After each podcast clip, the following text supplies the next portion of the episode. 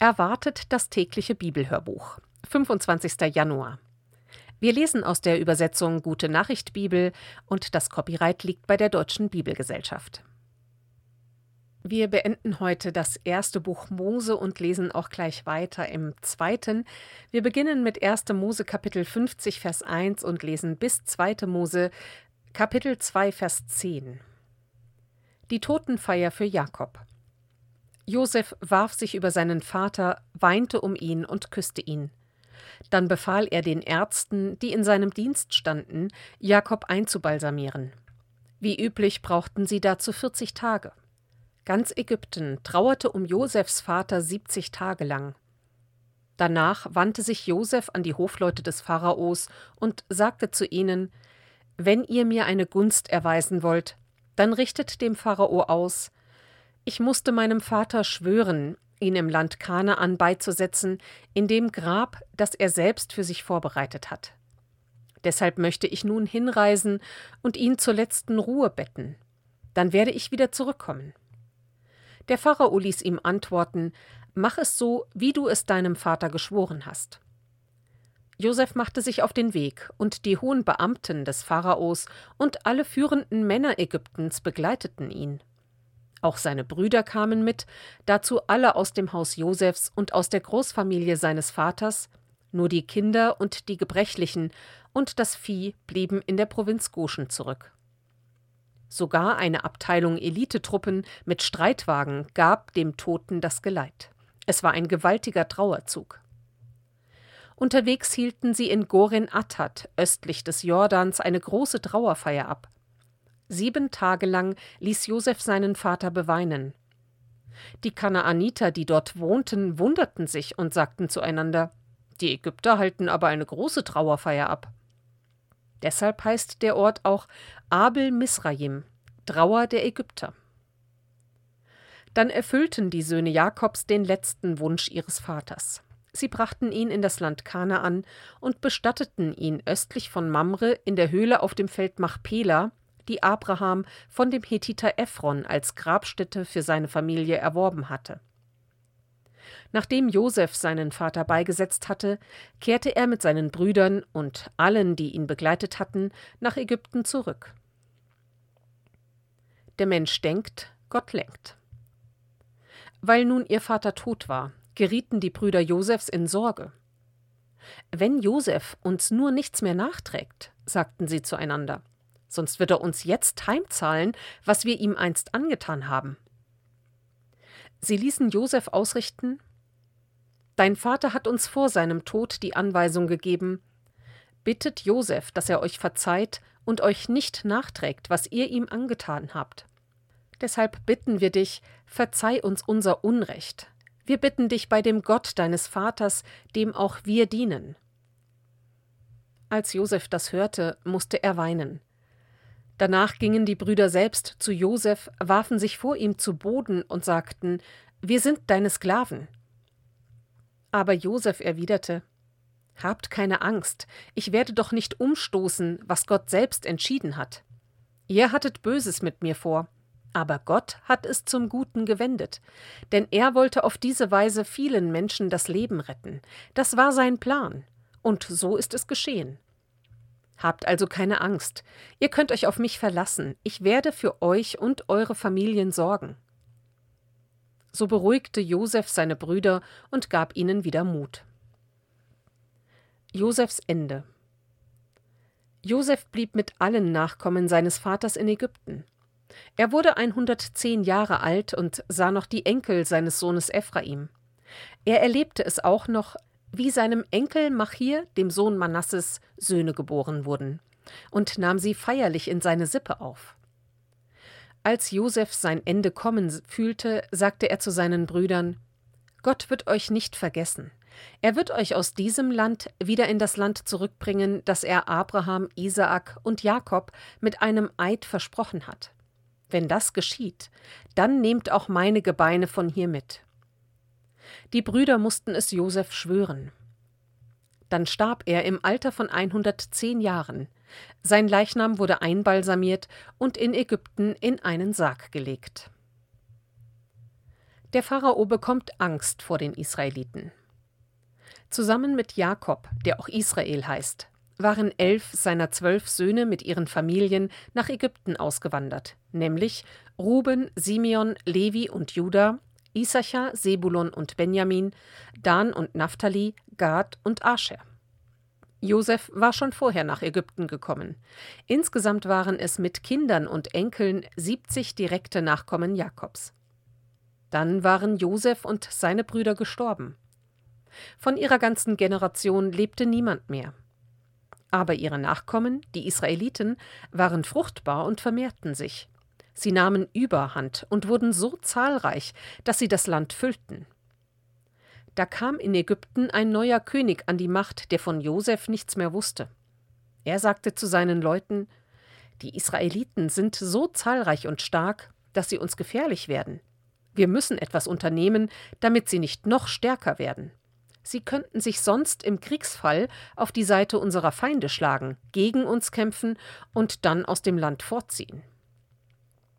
Die Ägypter setzten deshalb Aufseher ein, um die Israeliten mit Fronarbeit unter Druck zu halten. Die Männer mussten für den Pharao die Vorratsstädte Pithom und Ramses bauen.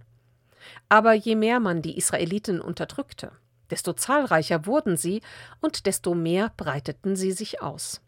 Den Ägyptern wurde das unheimlich. Darum ließen sie die Männer Israels als Sklaven für sich arbeiten, misshandelten sie und machten ihnen das Leben zur Hölle. Sie zwangen sie, aus Lehm Ziegel herzustellen und schwere Feldarbeit zu verrichten. Die Hebammen durchkreuzen den Plan des Pharaos. Doch nicht genug damit. Der König von Ägypten ließ die beiden hebräischen Hebammen Schifra und Pua rufen und befahl ihnen: Wenn ihr den hebräischen Frauen bei der Geburt beisteht, dann achtet darauf, ob sie einen Sohn oder eine Tochter zur Welt bringen. Die männlichen Nachkommen müsst ihr sofort umbringen, nur die Mädchen dürft ihr am Leben lassen. Die Hebammen aber gehorchten Gott und befolgten den Befehl des Königs nicht. Sie ließen auch die Söhne am Leben. Da ließ der König die Hebammen kommen und fragte sie Warum widersetzt ihr euch meinem Befehl und lasst die Jungen am Leben? Sie antworteten dem Pharao Die hebräischen Frauen sind kräftiger als die ägyptischen. Bis die Hebamme zu ihnen kommt, haben sie ihr Kind schon längst zur Welt gebracht. So vermehrte sich das Volk Israel auch weiterhin und wurde immer stärker. Gott aber ließ es den Hebammen gut gehen. Weil sie ihm gehorcht hatten, schenkte er ihnen zahlreiche Nachkommen. Nun gab der Pharao seinem ganzen Volk den Befehl Werft jeden Jungen, der den Hebräern geboren wird, in den Nil, nur die Mädchen dürfen am Leben bleiben. Israels künftiger Retter wird aus dem Wasser gerettet. Ein Mann aus der Nachkommenschaft von Levi heiratete eine Frau, die ebenfalls zu den Nachkommen Levis gehörte. Sie wurde schwanger und brachte einen Sohn zur Welt. Als sie sah, dass es ein gesundes, schönes Kind war, hielt sie es drei Monate lang versteckt. Länger konnte sie es nicht verbergen. Deshalb besorgte sie sich ein Kästchen aus Binsen, dichtete es mit Pech ab, so dass es kein Wasser durchließ, und legte das Kind hinein. Dann setzte sie das Kästchen ins Schilf am Ufer des Nils. Die Schwester des Kindes versteckte sich in der Nähe, um zu sehen, was mit ihm geschehen würde. Da kam die Tochter des Pharaos an den Nil, um zu baden. Ihre Dienerinnen ließ sie am Ufer zurück. Auf einmal sah sie das Kästchen im Schilf. Sie schickte eine Dienerin hin, um es zu holen. Als sie es öffnete, fand sie darin einen weinenden Säugling, einen kleinen Jungen. Voller Mitleid rief sie, das ist einer von den Hebräerjungen. Die Schwester des Kindes kam aus ihrem Versteck und fragte Soll ich eine hebräische Frau rufen, die das Kind stillen kann? Ja, tu das, sagte die Tochter des Pharaos. Da holte das junge Mädchen die Mutter des Kindes, und die Tochter des Pharaos sagte zu ihr Nimm dieses Kind und stille es für mich. Ich werde dich dafür bezahlen. So kam es, dass die Frau ihr eigenes Kind mit nach Hause nehmen und stillen konnte. Als der Junge größer war, brachte sie ihn wieder zurück. Die Tochter des Pharaos nahm ihn als ihren Sohn an. Sie sagte, ich habe ihn aus dem Wasser gezogen. Darum gab sie ihm den Namen Mose. Aus dem Johannesevangelium lesen wir aus Kapitel 13 die Verse 21 bis 38. Jesus und sein Verräter. Als Jesus das gesagt hatte, wurde er sehr traurig und sagte ihnen ganz offen Amen, ich versichere euch, einer von euch wird mich verraten. Seine Jünger sahen sich ratlos an und fragten sich, wen er meinte. Der Jünger, den Jesus besonders lieb hatte, saß neben ihm. Simon Petrus gab ihm durch ein Zeichen zu verstehen, Frag du ihn, von wem er spricht. Da rückte er näher an Jesus heran und fragte Herr, wer ist es? Jesus sagte zu ihm Ich werde ein Stück Brot in die Schüssel tauchen, und wem ich es gebe, der ist es. Er nahm ein Stück Brot, tauchte es ein und gab es Judas, dem Sohn von Simon Iskariot. Sobald Judas das Brot genommen hatte, nahm der Satan ihn in Besitz. Jesus sagte zu ihm Beeile dich und tu, was du tun musst. Keiner von den übrigen am Tisch begriff, was Jesus ihm da gesagt hatte. Weil Judas das Geld verwaltete, dachten manche, Jesus habe ihn beauftragt, die nötigen Einkäufe für das Fest zu machen, oder er habe ihn angewiesen, den Armen etwas zu geben. Nachdem Judas das Stück Brot gegessen hatte, ging er sofort hinaus. Es war Nacht. Das neue Gebot.